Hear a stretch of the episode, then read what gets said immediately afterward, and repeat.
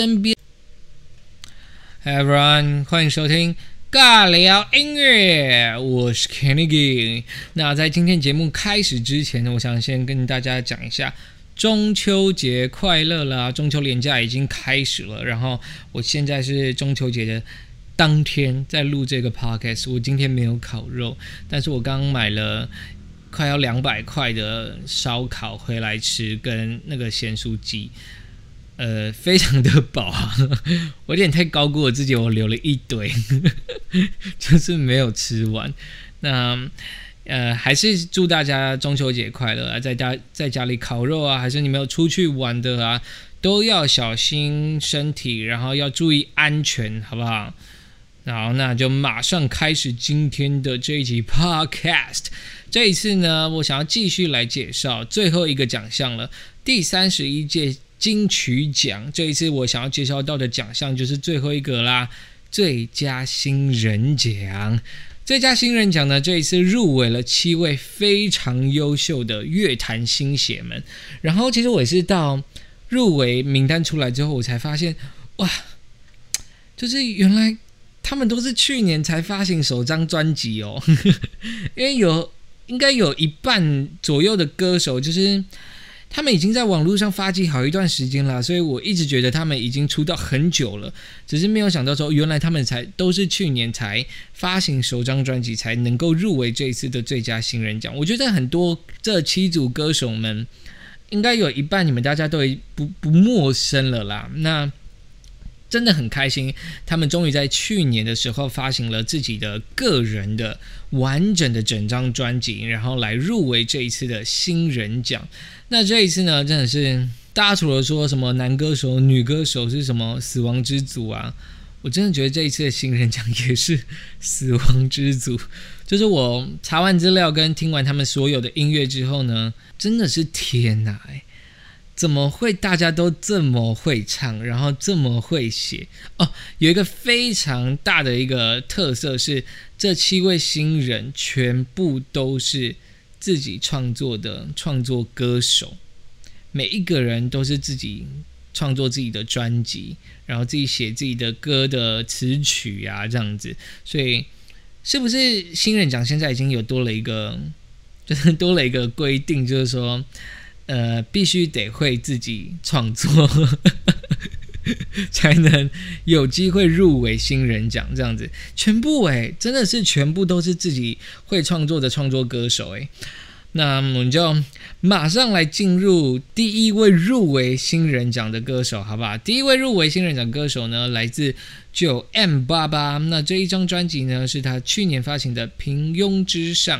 其实九 N 八八它的本名叫做汤玉琪啦，那它其实受到蛮多曲风的影响，那主要还是以 R&B 啊、New Soul 跟 Jazz 这样子 Hip Hop 啊、Pop 的这种曲风的影响，然后导致。不是导致啊，就是让他这一整张专辑的走向都是比较偏爵士啊 R&B 的风格。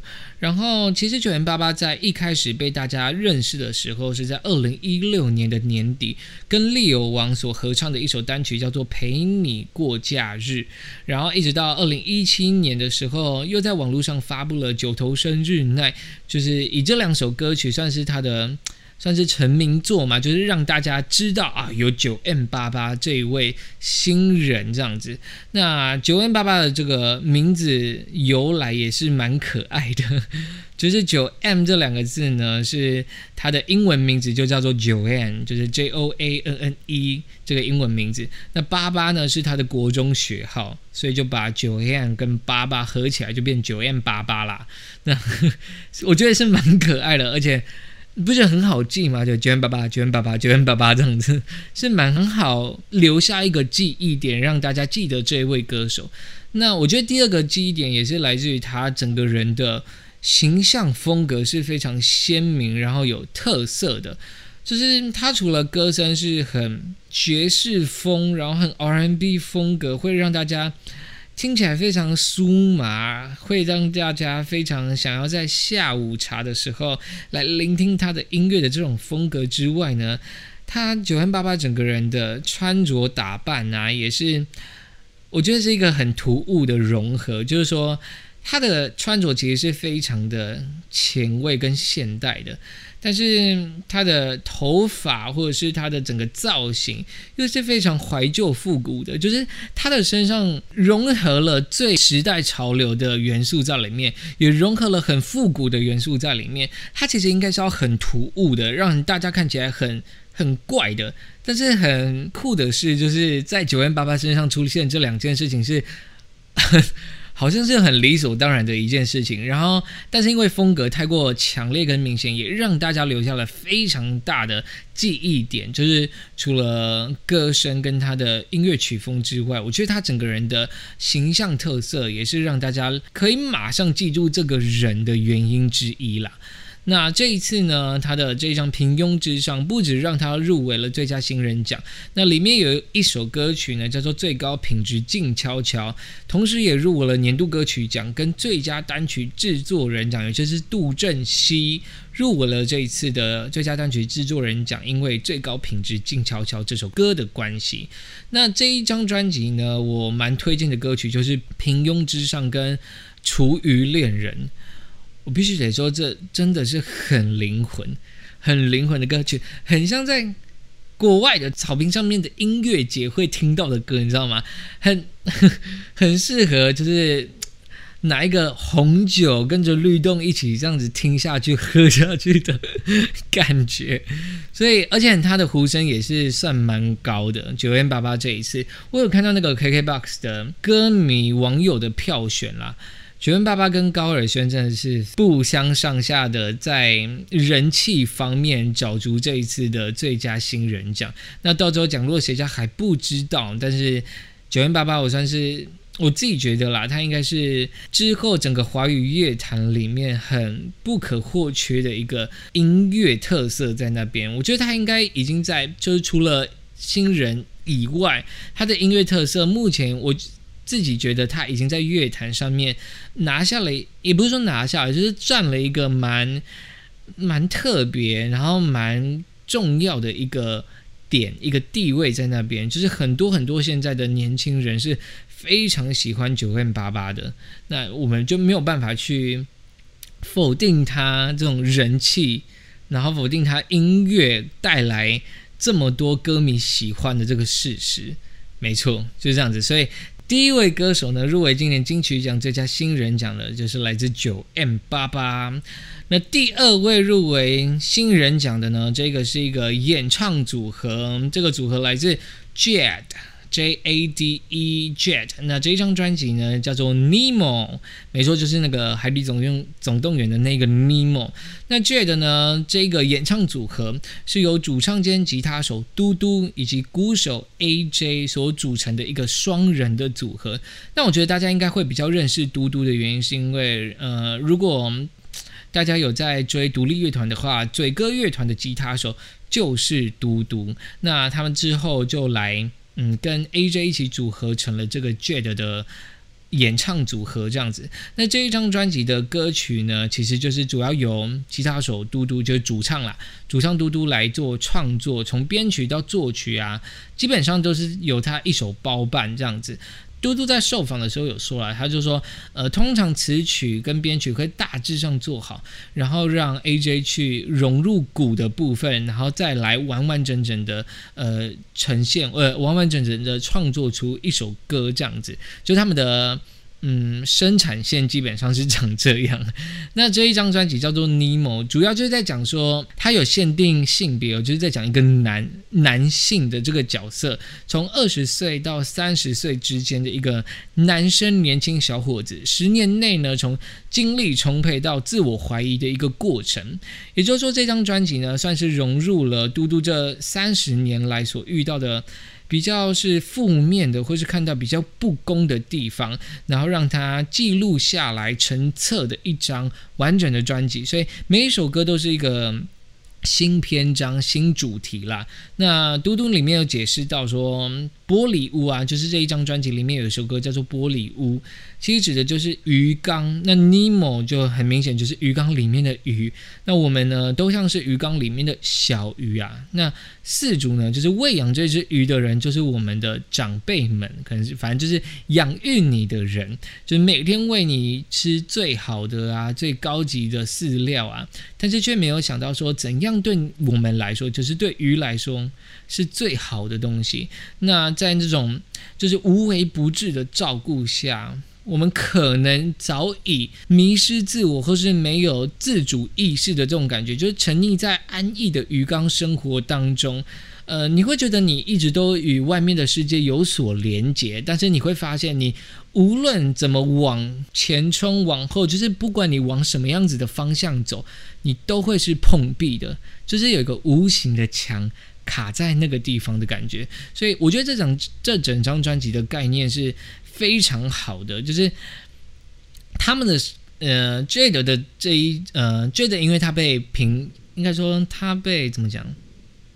他被，嗯，大家有听到放烟火声吗？就是大家在庆祝中秋节。我只想说，我要等烟火过去，再再好好的来来继续我的 podcast，还是 就直接讲下去？因为我一直听到刚刚刚嘣嘣嘣的嘣嘣嘣的声音，其实会打扰我了。但是好，算没关系，反正我们就沉浸在这种。欢乐的佳节气氛当中，把这一次的 podcast 都 录完好了。就是说，这一张专辑呢，我觉得 Jade 的音乐曲风是比较摇滚的。那他也被很多像是被评定为说他们是另类摇滚，因为你会听你听完他的专辑，或是听完他的 Jade 的歌曲之后，你会觉得，哎，就是他应该要放在什么样子的摇滚音乐里面呢？他好像也不是纯摇滚。但它也不是 R&B，它也不是抒情，就是它的曲风是非常多元。然后，但是你主要听得出来，它好像就是在摇滚乐里面的范畴当中，你知道吗？所以。他被评定为就是说，Jade 这个团体就是另类摇滚的男子双人组合。那我觉得其实另类摇滚也是蛮蛮贴切的来，就是你没有办法定义出 Jade 他们整个音乐曲风想要展现出什么样子的风格出来，但是它就是很多元性、很融入、很融合的这种感觉，所以。呃，主要他的专辑是还是偏向摇滚为主，但是却取了一个非常可爱的名称，叫做尼莫，是一个反差很大的，然后专辑概念性很强。我必须得说，这是我七组里面最喜欢、最喜欢的一组。虽然它是被我归在第二个，就是要介绍的歌曲里面，呃，介绍的组合里面，但是我已经很想说，我就是私心的觉得他会拿掉。这一次的最佳新人奖，他们的歌真的太好听了。就是我这边很推荐的歌曲是《塞》跟《森林人》这两首歌曲，大家一定要去听，真的是拜托。然后我觉得他们的呃团，就是他们的组合，整个曲，哎，好了，我也不要多说这么多好了，我就多说只会显得我非常的偏袒他们。还是留给大家去搜寻一下他们的歌曲，好好的去欣赏一下他们的歌。第二位入围的歌手呢，就是来自双人的演唱组合，叫做 Jade。那主要是由主唱兼吉他手的嘟嘟以及鼓手 AJ 所组合的团体，叫做 Jade。那 Jade 呢，其实是玉的意思啦，就是那个宝玉有没有？我觉得他们也是想说，因为嘟嘟是 D 嘛，然后 AJ 有。A J 有 J，所以刚好就是取名为 Jade。然后他们其实也是算是一块璞玉啦，然后慢慢的淬炼，慢慢的变化，变成一个非常漂亮、非常精致，然后很美的一块玉石这样子。第二位歌手呢，就是来自 Jade。那第三位要介绍到的歌手呢，来自的是高尔宣。这张专辑叫做 Hashtag Awesome Rap。那高尔宣呢？其实他，我觉得还需要介绍到他这么多吗？大家应该很认识他了吧？就是他的呼声跟九元八八是最高的，只有两个就是不分轩轾在那边比人气。那其实现在才二十三岁的高尔宣呐，我觉得很难能可贵的地方是，他其实在前几年，就是他差不多高三十八、十九岁的时候，决定出国留学的那个时候，才开始大量的累积他的作品。那这张专辑呢，也是大部分的歌曲啊，都是他在美国那一段时间所写出来的歌。那这一张专辑的名称，我刚刚讲过到讲到的 Hashtag Ocean Rap，就是他在那时候美国创作的时候呢，他会把他创作好的歌曲上传到网络上。那每一个作品后面一定都会有一个标记的标签，就是 Hashtag Ocean Rap，也就是说这是属于高尔宣的作品，属于高尔宣的饶舌。我觉得有时候创作灵感就是这个样子，就是当我们。长时间的自己与自己独处的时候，那常常就会爆发出很多你这种自己都意想不到的事会发生。那我觉得让高尔轩意想不到的事情，就是他有一天的作品居然会被谢和弦所分享，然后造成非常大的回响。那甚而呢，正式开启了他在华语乐坛的道路，这样子。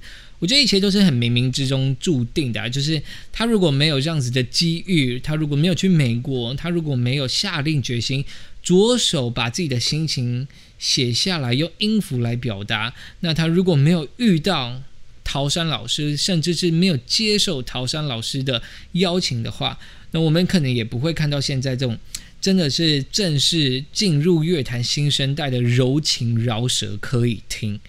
来自高尔宣。那这张专辑呢？其实我蛮想蛮想要介绍的歌曲就是《Runaway》跟《Be All Right》这样子。我觉得，嗯，我其实介绍他的部分真的是蛮少的，因为怎么讲，不是说不喜欢他的歌，我真的很喜欢他的歌，尤其是《Without You》，非常非常的洗脑。就是我现在连早上去健身听的歌也都是《Without You》，就是。应该说，把他的饶舌的歌词跟着节奏完美的，就是完整的唱出来，是一件很爽的事情啦。但是，嗯，因为他的他的整个大家所认识啊，还有一件事情就是，嗯，你知道人红是非多嘛？就是我们最近可能比较常得知高尔宣的消息，都是一些比较负面的啊，比较不好的一些新闻。但是我是觉得说，人呢，我们纯粹看他的音乐的话，你没有办法去否定掉他音乐上所展现出来这么有能量、这么有就是这么好的作品，我们没有办法去否定他这个样子。就是纯粹看他的音乐的话，他就是一个很棒很棒的音乐人啊。然后他的创作灵感跟他的创作元素是非常值得大家去欣赏的，所以我不知道哎。对于他哦，高尔宣，我还是蛮期待他之后在乐坛的发展，然后很希望他不会被这样子的新闻。你知道，有时候人小的时候可能会做一些比较过分的事情，可是你你你往后看，他最近就是让大家得知的消息，已经是因为你知道当事人都觉得还好了，我不知道网友们还在纠结什么啦。对我自己是这么觉得，所以啊，我不知道这样讲会不会又得罪很多人呢？虽然好啦，立场不一样，我也是尊重大家吧。如果你还是很讨厌他的话，那就讨厌他。但是我自己是对他没有太大的想法，让那我是很喜欢他的音乐，这张专辑我是很喜欢听的。那他呼声就是这么高啊，没有办法，我们没有办法去忽视这件事情。所以高尔宣第三位入围这一次最佳新人奖。的歌手，好，那第四组歌手来到的是当初用李明布告栏，一人只一个字就取好名字的告五人。那这个团体呢，三位的团员分别是男主唱兼木吉他手。云安潘云安，然后女主唱人犬青以及鼓手哲谦。那告五人这个团体呢，他们是成立于二零一七年的四月啦，然后在当年的十月呢，发行了首张 EP《迷雾之子》这样子。那这一次的专辑名称叫做《我肯定在几百年前就说过爱你》，是一张全面性在描述爱的一张专辑。那收集了他们三位团员以及。身边所有好朋友真实的爱情故事的一张专辑，就是他们把它爱情故事改编，然后集结成册来产生这一张专辑，叫做《我肯定在几百年前就说过爱你》。这十首歌曲呢，来自十种不一样的面向，来探讨爱，也来分享爱。那这张专辑呢，我很推荐的歌曲就是《披星戴月的想你》跟《果然你还是》。果然你还是真的很好听诶。这怎么会这么好听啊？所以我很推荐这两首歌啦。那披星戴月的想你呢，甚至还做了重新的改编，改编，甚至做了重新的改编呢，成为了电视剧《用酒干妈点》的插曲，是一首非常好听的歌曲。我觉得告五人的整个乐团的音乐曲风啊。你没有办法用一个特定的音乐风格来定义他们，因为他们基本上就是什么都唱，然后非常非常有自己的特色，而且最大的记忆点来自于就是，我觉得是那个编曲的风格吧，就是即使是什么样子的曲风给他们唱，你都还是听得出来，哦，这就是告人做出来的音乐，告人的作品，他很像在说故事。嗯，是说故事吗？我不是，嗯，我想一下啊，它比较啊，我知道，它比较像是那种电台会播出来的音乐，它就是有一种很复古的感觉，但是它又不是复古，就是它的音乐很像深夜的电台，或者是你在睡觉前。我自己会觉得那是一种睡觉前，这个主持人想要分享自己心情的时候，或是分享自己的故事的时候，他就会拿告五人的音乐来描述他自己的那种的曲风。我好，我觉得我描述的非常的莫名其妙，但是我希望大家听得懂。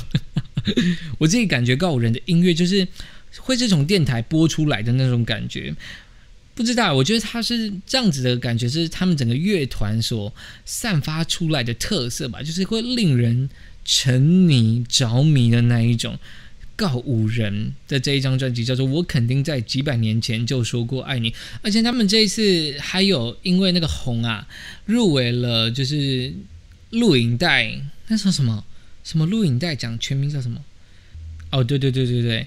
就是他们因为《红》这首歌呢，还入围了最佳音乐录影带奖，真的是很指日可待的新人呢，真的很棒哎。然后他们同时还入围了最佳乐团奖了。我觉得最佳乐团奖这一次，我觉得也是死亡组合。我看到灭火器在里面，我也是。对啊，对了，最佳乐团奖害我吓一跳，我以为是最佳新人乐团奖。好，没事没事没事。哦，我这我已经搞混了，我已经搞混了。所以第四组呢，就是来自告五人，这张专辑叫做《我肯定在几百年前就说过爱你》，我非常推荐的歌曲就是《披星戴月的想你》跟《果然你还是》。那第五位歌手。来到的是莫宰阳这一张专辑呢，叫做《幻想曲》。那年仅二十岁的怪物新人饶舌歌手莫宰阳呢，是来自花莲的新人啦。这样子，那莫宰阳这个名字的由来其实也是非常的可爱。就是说呢，他在大概十七八岁的时候，他很喜欢去那种饶舌的 battle 比赛啊。然后，因为他的本名姓杨，然后希望这些。饶舌的前辈们呢，不要不要屠杀他啦，不要杀他，就是莫宰他的意思。那把他的姓氏放在莫宰的后面，就是莫宰阳，不要杀他的意思。那同时莫宰阳呢，如果你直接用台语来直音的话呢，就是说莫宰亚不知道的意思，也是莫子阳他自己希望呢，他能够对世界上所有的东西都保持一个。诶，不知道，然后未知的一个态度，让他能够对这个世界尽情的去探索，尽情的去挖掘这样子的想法。这样，那这张专辑《幻想曲》呢，主要也是在致敬他，呃，小时候看过的一部迪士尼经典动画电影。就叫做幻想曲，那他把自己幻想成里面的那个米奇巫师，就是挥舞双手呢，就能够控制音符的流动，这样子可以随意自如的运用自己的音符来阐述自己想要讲的东西。那专辑的歌曲呢，他的整个专辑的歌曲灵感都围绕在他诶他自己发生过的故事，或是他周遭的故事，然后把它。变成自己的歌词啊，变成自己的曲啊，然后来写成这一张专辑的所有歌曲。我觉得莫宰阳的歌是非常非常洗脑的，洗脑到不行。就是我现在整个脑海里面的旋律都是那个展雅的旋律。啊，大家有听到那个机车的声音吗？好了，我们家附近就的人就是这样子，非有非常多就是改造机车排气管的 的人们会一直经过我家前面的那个道路，这样。好，刚刚讲到哪？嗯，哎，莫宰阳啊，莫宰阳的 莫宰阳歌曲的旋律是非常非常洗脑的。然后因为我这几天应该说这对啦，这几天从金曲奖开始到现在，我就是一直在听他们的音乐啊。然后我发现我现在整个脑海里面都是展雅的旋律，就是某天我领略人生的道理，尽管差几遍，跟着感觉去，真的是很好听诶，真的是很好听。所以我这一次会想要推荐的歌曲就是展雅跟专辑里面有一首歌叫做《抢拍》。莫宰阳他的歌，我真的很推荐大家听，因为他他的饶舌跟一般的饶舌又不太一样，他的饶舌更多元，然后他一定会塞。如果你是很喜欢饶舌里面塞很流行旋律的人的话，你一定会喜欢莫宰阳的歌，因为他每一个饶舌的作品一定会塞旋律。他这期也有表示啦，就是说，呃，现在这样子饶舌兼流行的融合，是真的算是。大众最能接受饶舌的一个趋势，那大家在就整个饶舌界，在很久很久之前，可能几年前就有一直在知道这样子的趋势走向会长这个样子。那越来越多人也开始习惯了，或者是接受这样子的被大家所接受的饶舌音乐风格，因为。比较多的华语歌手啊，我这个已经讲过很，就是我已经在前几集已经讲过很多遍，就是比较前期的饶舌呢，就是台湾啦，应该说华语乐坛里面的饶舌，真的都是呃 rap 纯 rap 这样子，就是要是很凶的、很硬汉的这种饶舌风格，好像是前几年前的主流，但是因为现在饶舌融合 R N B 跟融合流行音乐。越来越多人听，越来越多人喜欢之后，也必须得要让饶舌歌手换一个方式，或者是算是接受这样子的趋势。当然，我呃，如果饶舌歌手想要维持他们想要展现的音乐曲风，就是纯饶舌的话，当然是非常非常的棒，因为还是很喜欢这样子的曲风。就是应该说，整个音乐风格没有一个风格是能够被。取代掉，或是没有一个音乐风格是能够被放弃掉的，因为每一个音乐风格都有它独特或是喜欢的地方所在。所以，好，我好像讲太多了。反正就我想要说的，就是莫宰阳的饶舌风格呢是非常洗脑，然后很推荐大家可以去听的。我觉得有别于高尔宣啦，他就是另又是另外一种饶舌的风格这样子。那第六位呢，要介绍到的歌手。来自杨世宏，杨世宏呢是一位立志要当男版娃娃的新人，这样子。这一张专辑呢叫做《坏米仔拍米娅》的意思。那杨世宏呢是由陈建奇跟陈珊妮两个人联手打造的，他们给他的绰号叫做，应该说 title 了，叫做怪胎新人这样子。我觉得杨世宏的声音特色，他是拥有这种。很挑逗，然后很性感的歌唱技巧。那这张专辑呢，除了很多首歌都是属于这样子有骚到痒处的声音特色之外呢，它更加入了呃像是日本演歌的元素在其中，是一张奇幻感很重、很魔幻的一张专辑。那杨世宏呢，在成为创作歌手之前呢，他其实是一他其实是一位呼吸治疗师，然后。他那时候在台北医学大学求学的过程中，也就是说他大学时期啦，非常的积极参与像是校园的创作比赛啊。那我觉得最重要的一个比赛，应该就是他参加了那个淡江的金勺奖，因为参加这个比赛呢，他因此认识了金曲制作人陈建奇，应该说被陈建奇给发掘，才正式开启了他身为一名创作歌手的旅程，正式进入到这个华语乐坛来。那杨世宏其实也在受访中表示说，他很希望这一次呢能成为金曲红毯第一美。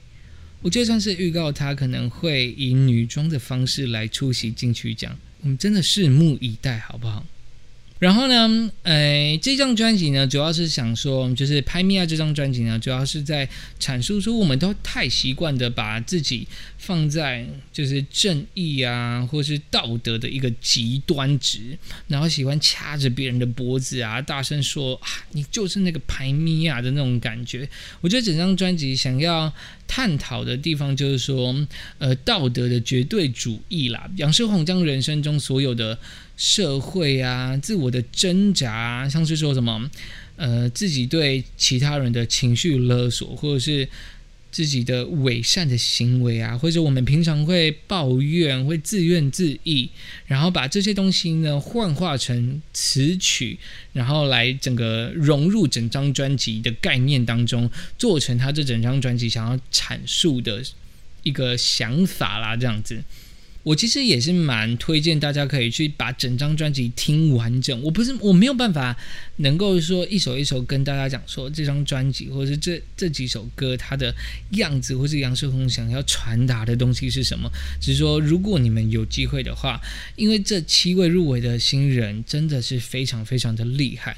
那杨世宏这张专辑呢，我很推荐的歌曲就是叫做《梅根》。爱的讨债集团，爱的讨债集团呢，也就是说，我刚刚前面讲的，它融入了日本演歌的元素在其中，这样子，所以是一个非常非常厉害的新人，叫做杨世宏。这张专辑叫做《拍咪亚》，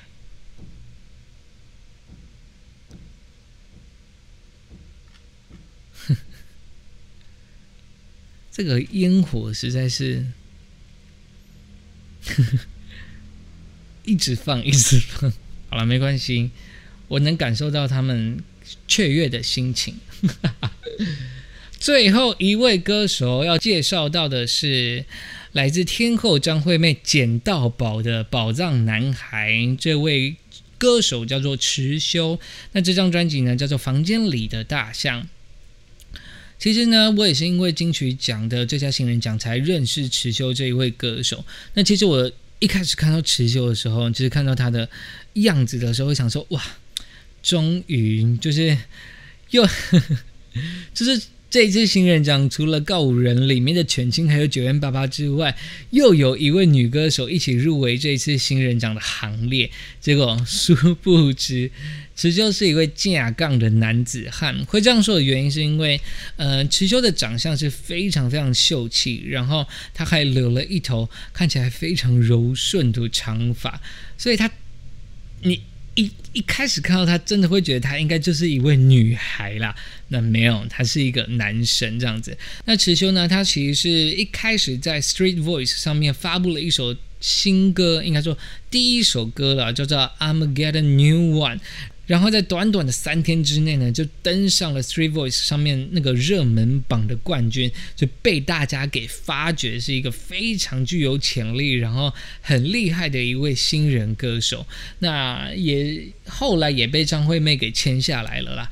那池秋他其实是一个学霸哦，他当初在升大学的那个人生十字路口的时候，他选择了放弃台大医科的机会。跑来做音乐，真的值得鼓励，给他拍手，太棒，真的太棒了。就是你知道，乐坛就是要需要各式各样的音乐曲风，那多了池秀这位新人之后呢，整个乐团的曲风又更更丰富了一点呢。我觉得，那房间里的大象这一张专辑呢，主要是来自一个英文，就是来自英文的一个俗语啦，叫做 “elephant in the room”。那它主要是要来比喻说，某一件虽然很明显，但是却被大家集体的视而不见，或是被大家不拿来讨论的事情，或是风险。那你也可以说是它是一种不敢反抗，或是不敢争辩某些明显的问题，或是集体迷失的事情这样子。那池修其实对他这一张专辑。房间里的大象下了一个注解，就是说，呃，人生的百分之九十都是痛苦的，但痛苦会提醒着我们活着的感觉。我觉得是一张非常棒的专辑。然后，池秋的声音真的是，你你听到池秋的声音，一开始如果你真的不看人的话，你你也会觉得他，就是你会在某某几个音色里面会觉得，她是女生吗？诶，他是男生吗？这种感觉就是有种雌雄莫辨的感觉，因为他声音真的是很轻柔、很温暖。我觉得难怪张惠妹会说她捡到宝，因为她这就是一块宝，你知道吗？那这张专辑呢，《房间里的大象》，我很推荐的两首歌曲是《血肉》跟《根本不是我对手》。那最后一位歌手啊，终于介绍完我这一次金曲奖想要介绍所就是五五个我想要介绍到的奖项。这一次呢，最后一位歌手是来自池兄，这张专辑叫做《房间里的大象》。那很恭喜啦，这七位入围金曲奖最佳新人奖。你在你知道吗？所有七组，就是我刚刚一开始讲的金曲奖的新人奖，是不是已经列了一个规定，说你一定要会创作呢？怎么会这样呢？还是刚好这一次就是这呃报名新人奖的人全部都是会自己创作的人？哎，我不知道哎，怎么会这么厉害？已经是。只能会创作才能入围的这种感觉了啦。那我再再帮大家理一下、通整一下这七组非常优秀的新人。呃，第一位呢来自九 M 八八，这张专辑叫做《平庸之上》。第二位呢是 Jet，这张专辑叫做《Nemo》。那第三位歌手呢是高尔宣，这张专辑叫做《Ocean Rap》。那第四位歌手呢是告五人，这张专辑叫做《我肯定在几百年前就说过爱你》。第五位歌手呢是莫宰阳，这张专辑叫做《幻想曲》。那第六位呢是杨世宏，这张专辑叫做《坏米仔排米亚》。最后一位歌手呢是池修，张惠妹捡到宝的宝藏男孩，这张专辑叫做《房间里的大象》。好嘞，最后呢。私心的来了，好不好？私心，我刚刚已经讲过了。我私心想要让 Jet 拿下这一次的 最佳新人奖。你知道为什么我很希望他拿吗？因为 Jet 同时有入围那个最佳演唱组合。那最佳演唱组合呢？除了 Jet 以外，还有 Chick and Chicks，还有慢慢说，还有糖猫，还有守夜人。那如果有听我第一集 podcast 的人，就会知道我是糖猫的铁粉，所以糖猫已经入围了最佳演唱组合，也就代表糖猫要拿下最佳演唱组合，也就代表 Jade 没有办法拿下演唱组合，那也就是说 Jade 可以拿最佳新人奖。好，没事，就是这样子，一个疯子。这边发疯，我真的觉得很希望 Jade 可以拿下这一次的，因为他的，我觉得他是整只就是哦，what the fuck，好，是我的那个呃音乐就是录音界面整个掉在地上了哦，那嗯好，就我整个太激动，我扯到了我的麦克风啊，不，扯到了我的耳机。他现在发生一个技术性的问题，我不知道他还有没有在录哦。如果有的话，那真的是太好哦。有有有有有，可是我的耳机现在听起来很很空灵，我不知道该怎么讲。它好像有一点受损。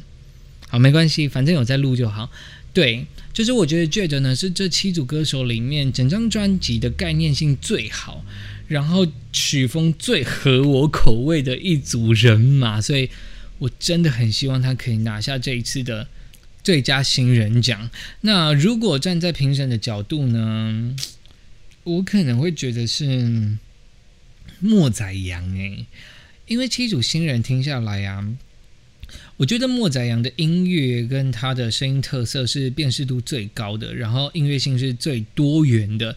就是说，他虽然以饶舌为主，但是他把饶舌跟流行音乐融合的太好，就是太融洽。我甚至觉得，好，高尔轩的粉丝非常的多，但是呃，我们这边真的是因为你没办法嘛，你奖项就是只能一个人拿，所以容我在这边做一个小小的比较，好不好？就是说，我觉得他的饶舌甚至比高尔宣的还要来的更。丰富跟多元一点，所以说如果他们两个人可以合作的话，真的一定会超屌，非常乐意看到他们两个之后合作出来的作品，好不好？所以如果啦，我自己是评审的话，我可能会给莫仔阳，因为他算是这七组歌手里面，我觉得是最让我记得的一位歌手，不管是整个音乐的风格，或是他的演唱技巧、演唱曲风。都是我觉得在七位歌手里面算是比较突出突出一点的这种感觉，所以 没办法喽。我自己私心是给觉得，那评审方面我可能猜测是莫宰阳这样子。虽然呼声最高的是九恩八八跟高尔宣啦，但是我觉得那个是人。好了，我不要再多说，我等一下得罪很多。你看。大家有听到吗？哎，我已经哎，现在很晚了哎，怎么会这样子啊？对，好，没错，就是这样子，好不好？私心觉是觉得那。猜测可能会是莫仔样，那这就是这一次金曲奖，因为星期六金曲奖就要开始了，我已经把它全部就是我想要介绍到的奖项都介绍好了。这一次的介绍呢是最佳新人奖，那你们可以回去听，像是有呃年度歌曲啊、最佳男演唱或是最佳女演唱人，还有年度。国语专辑奖总共有五个奖项是我很想分享的，那谢谢大家收听啦，我们下次再见喽！啊，最后想要说一下，就是我的那个。音档我现在有放在那个我的呃 YouTube 的频道上面，叫做 Kenny ST。那 Kenny 呢拼音就是那个我的封面 K E N I C K I E，那 ST 就是大写的 ST 这样子。然后里面有之前我做的一些就是一些歌手或是歌曲的介绍啦。那嗯，它已经是过去式了，所以。我之后应该是没有时间去做这样子的影片，就是基本上都会以 podcast 为主。这样，我也有把它放在 YouTube 的那个频道上面。那就谢谢大家了，我们下次见啦，拜拜。